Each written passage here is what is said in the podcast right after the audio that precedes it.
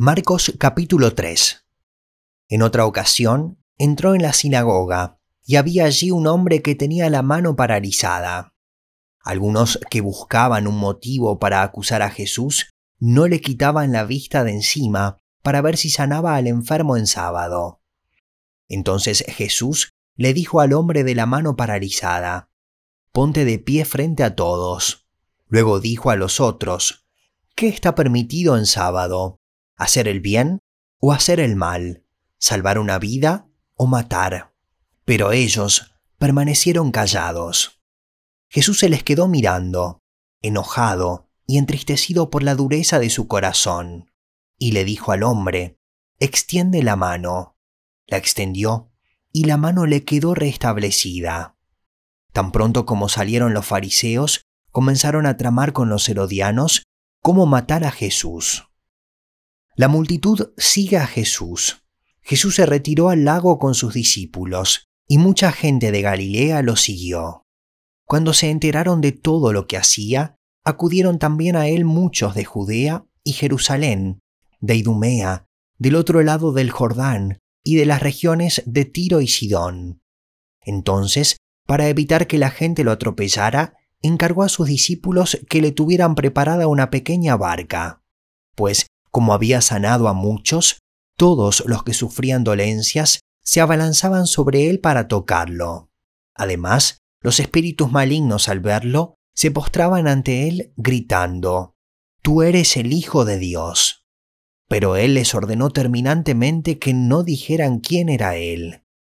Nombramiento de los doce apóstoles. Subió Jesús a una montaña y llamó a los que quiso, los cuales se reunieron con él Designó a doce, a quienes nombró apóstoles, para que lo acompañaran y para enviarlos a predicar y ejercer autoridad para expulsar demonios. Estos son los doce que él nombró.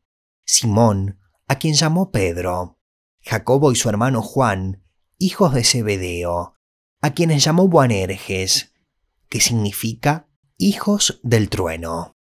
Andrés, Felipe, Bartolomé, Mateo, Tomás, Jacobo, hijo de Alfeo, Tadeo, Simón el celote y Judas Iscariote, el que lo traicionó.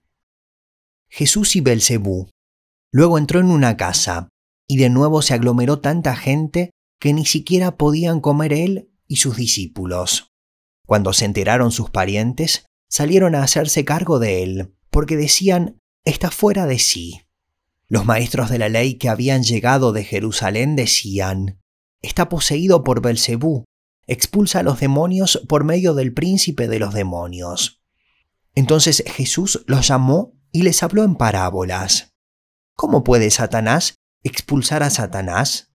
Si un reino está dividido contra sí mismo, ese reino no puede mantenerse en pie.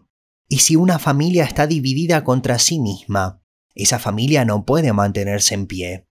Igualmente, si Satanás se levanta contra sí mismo y se divide, no puede mantenerse en pie, sino que ha llegado su fin. Ahora bien, nadie puede entrar en la casa de alguien fuerte y arrebatarle sus bienes a menos que primero lo ate. Solo entonces podrá robar su casa.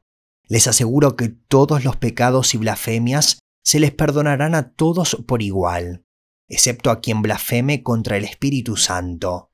Este no tendrá perdón jamás. Es culpable de un pecado eterno. Es que ellos habían dicho, tiene un espíritu maligno. La madre y los hermanos de Jesús.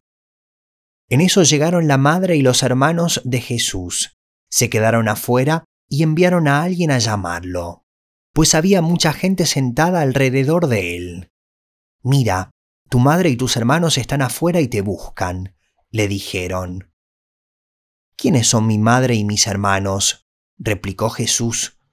Luego echó una mirada a los que estaban sentados alrededor de él y añadió, Aquí tienen a mi madre y a mis hermanos. Cualquiera que hace la voluntad de Dios es mi hermano, mi hermana y mi madre.